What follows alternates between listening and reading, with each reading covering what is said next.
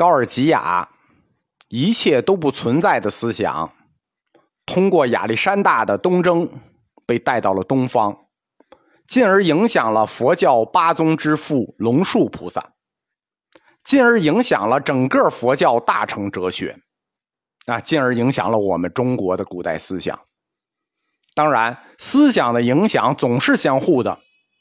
在这个历史进程中，我们东方的思想也西进了，并且影响了希腊哲学，形成了后希腊哲学著名的斯多葛学派。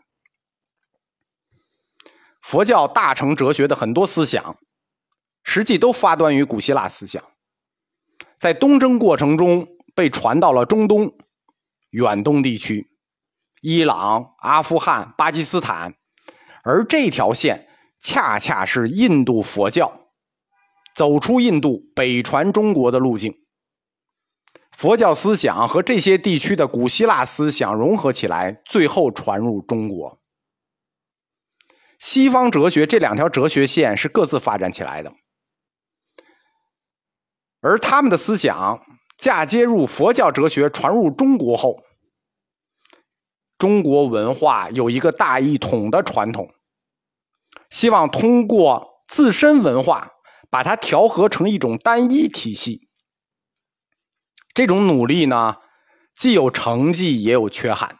我在佛教思想里主要讲的就是这个缺憾，它就是导致了东方佛教哲学的混乱感。高尔基亚早在龙树四百年前就系统的阐述了“万法皆空”这个佛教概念。即所谓的无物存在，我们只能说它系统的阐述了，而不能说它系统的证明了，因为它只有证，没有明。我们并不能说它明不明，它是证了，一切都不存在，只能说它是高尔基亚怀疑论的一个观点，但并不能说这是一个肯定的结论。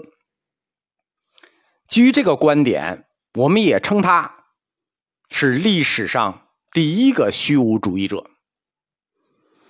苏格拉底的怀疑论是行动上的，诡辩学派的怀疑论是方法上的，这是不一样的啊！怀疑论是分的啊，一个是行动上的怀疑论，一个是方法上的怀疑论。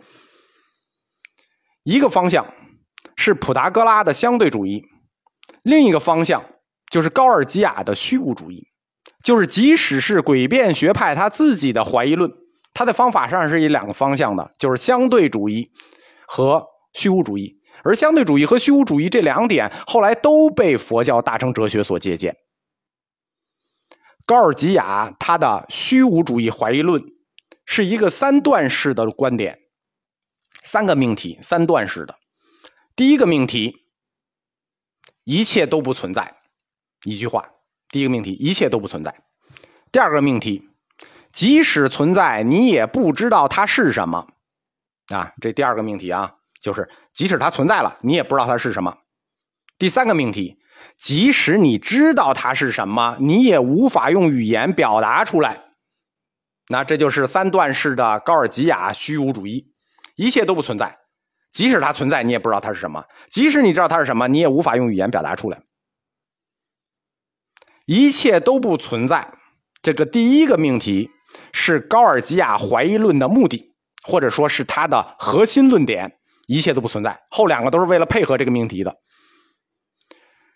它的目的就是要颠覆一切既定的印象和你日常生活里的价值观，对吧？日常生活中觉得什么都存在啊，结果他上来说一切都不存在。这跟我们佛教常说的颠倒梦想一样，你看见的都是颠倒的，你以为是真的都是假的。颠倒的是什么？颠倒的是你的常见。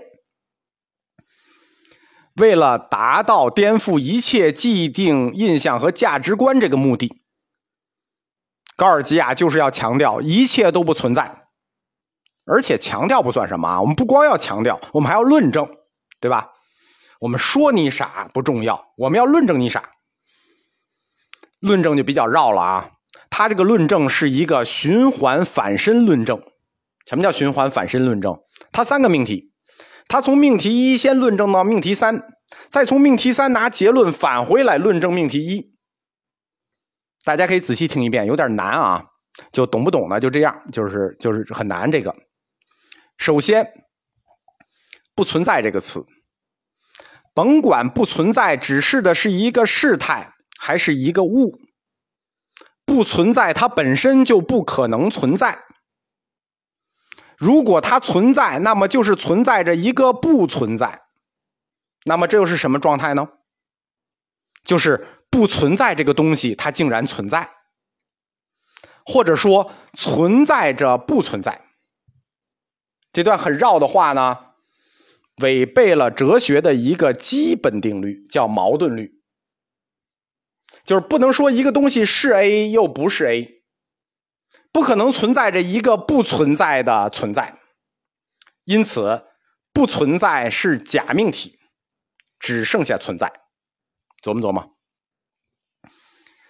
这个逻辑否定不了，那怎么办呢？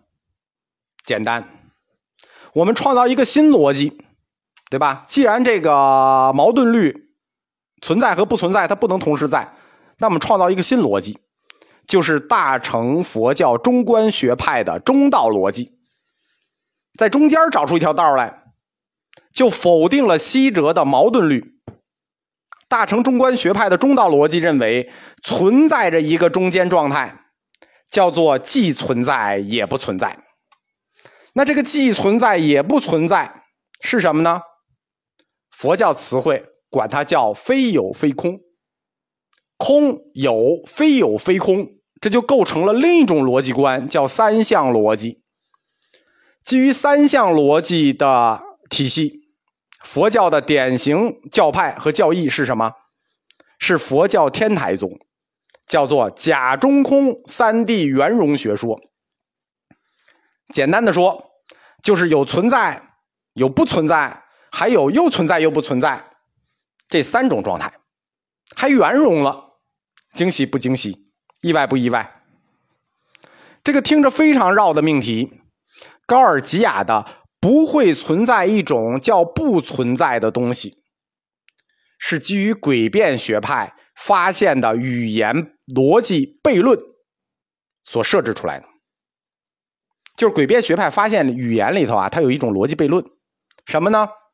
诡辩学派的一哥普达哥拉发现，构成事项的一句话。能表达两个事态都为真，就是说，我说一句话，这一句话描述的两个事态相反的两个事态同时为真，这实际是一种自然语言的缺陷啊！这个与自然语言的缺陷后来是罗素解决的。在大学数学系一年级有一门课叫数理逻辑。这个语言逻辑缺陷，如果呈现在数理逻辑里，我们一下就看明白了。